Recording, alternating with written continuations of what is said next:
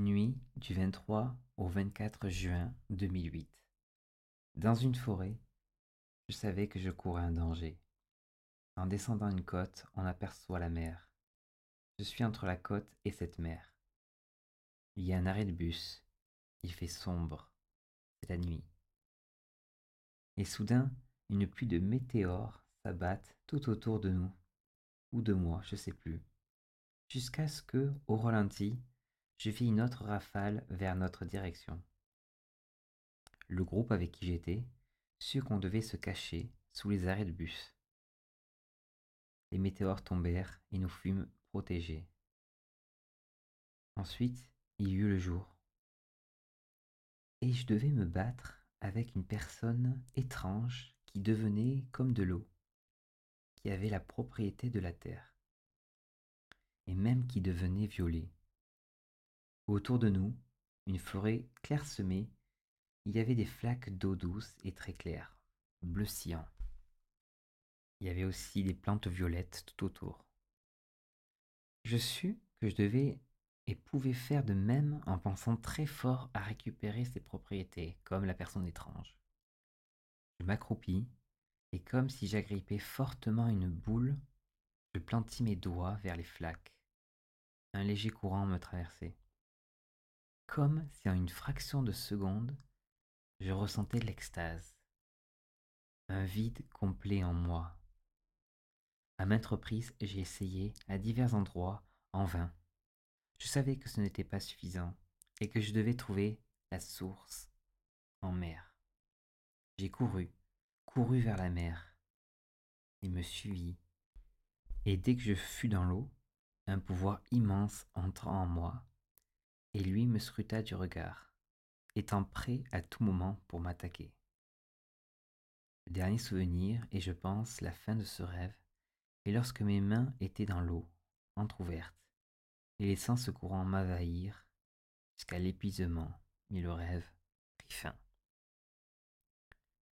que je tiens entre les mains, c'est mon tout premier journal de rêve. J'avais 15 ans. J'ai commencé à noter mes rêves dans un cahier de brouillon Héraclès.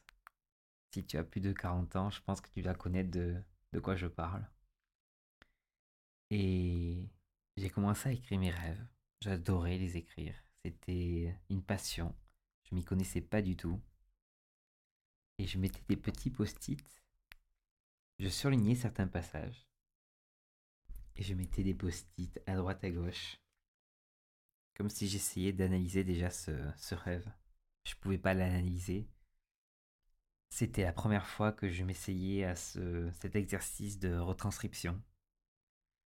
Et des cahiers de brouillon comme ça, j'en ai au moins trois ou quatre. Et et puis la vie euh, a fait que j'ai commencé à penser à autre chose. J'avais 15 ans à l'époque, et puis j'ai commencé à, à étudier, à travailler. Le mental a pris le dessus. Et ces cahiers de brouillon sont passés euh, dans, un, dans une étagère, dans, dans une boîte. Ils ont pris la poussière. Je ne me souvenais plus trop de mes rêves et j'avais surtout mieux à penser à ce moment-là.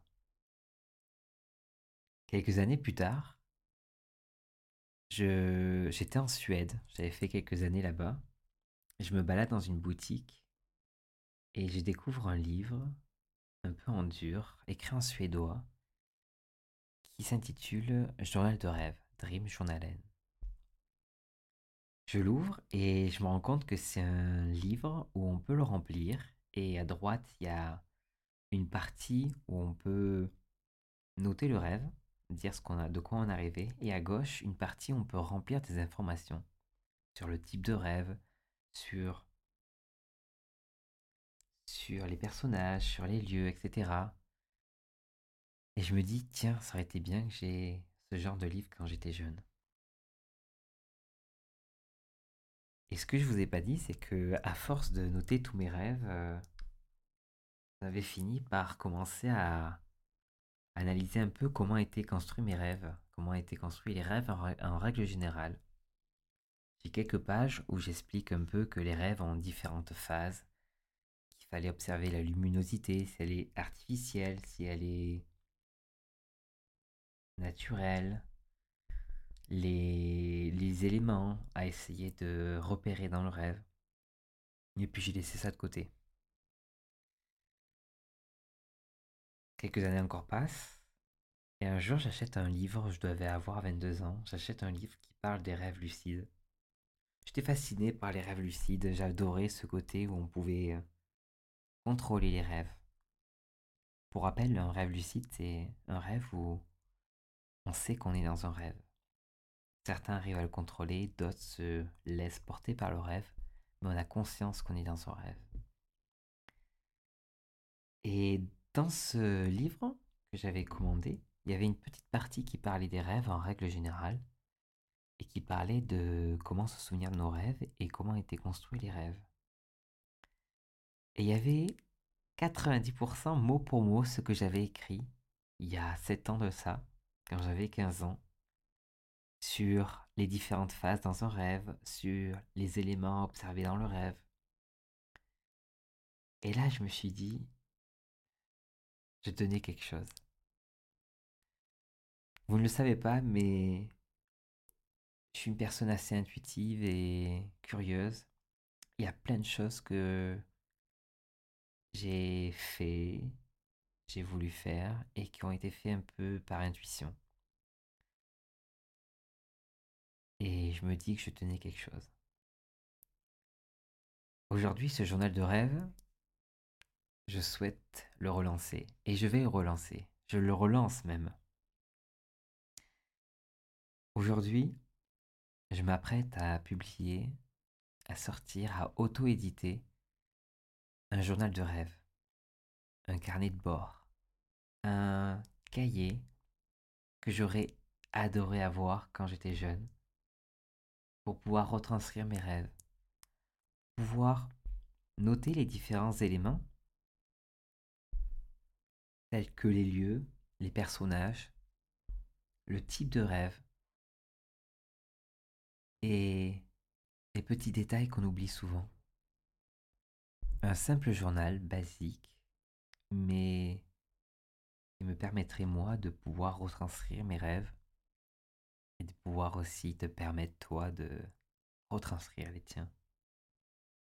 Une première version pour les débutants, pour les curieux, tout comme toi.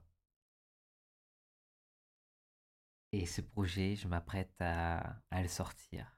Il sortira pour Noël. Je t'en parlerai un peu plus dans d'autres épisodes. Mais il va sortir. Et c'est un rêve de gosse. C'est quelque chose que tu m'avais dit il y a encore 15 euh, ans, Florian, tu vas pouvoir sortir ce que tu avais écrit plus, jeune et pouvoir aider d'autres personnes à se rappeler de, de leurs rêves, pouvoir les retranscrire. En fait, c'est partager une passion. Donc, voilà, je me lance entre ce podcast, entre ce journal qui va sortir et d'autres versions qui vont sortir. Je suis content que tu m'accompagnes, que tu découvres tout ça avec moi. Je souhaite euh, t'apprendre à t'évader, à te connaître, à en apprendre plus sur toi, sur la façon dont tu rêves, sur la façon dont tu réveilles, tu dors. Et je suis fier de pouvoir sortir ce projet. J'ai le cœur qui bat et je me dis, si ça marche, tant mieux, je serais tellement heureux. Si ça marche pas, que ça se vend pas, ce n'est pas grave. Ce journal, c'est avant tout pour moi que je le sors. Pour que je puisse aujourd'hui me, me relancer dessus. Le mental a pris le dessus. Je travaille beaucoup, j'ai d'autres activités à côté. Mais euh, vit une, on vit une seconde vie, en fait, pendant la nuit. Et je veux pas la laisser de côté, cette, cette, euh, cette vie-là. Je veux pouvoir l'écrire, je veux pouvoir la, vivre vraiment, en souvenir. Et la vivre aussi pleinement pendant cette nuit. Voilà. Je te remercie en tout cas d'avoir écouté cet Je te souhaite une, une belle nuit, fais de beaux rêves et je te dis à très bientôt pour un nouvel épisode.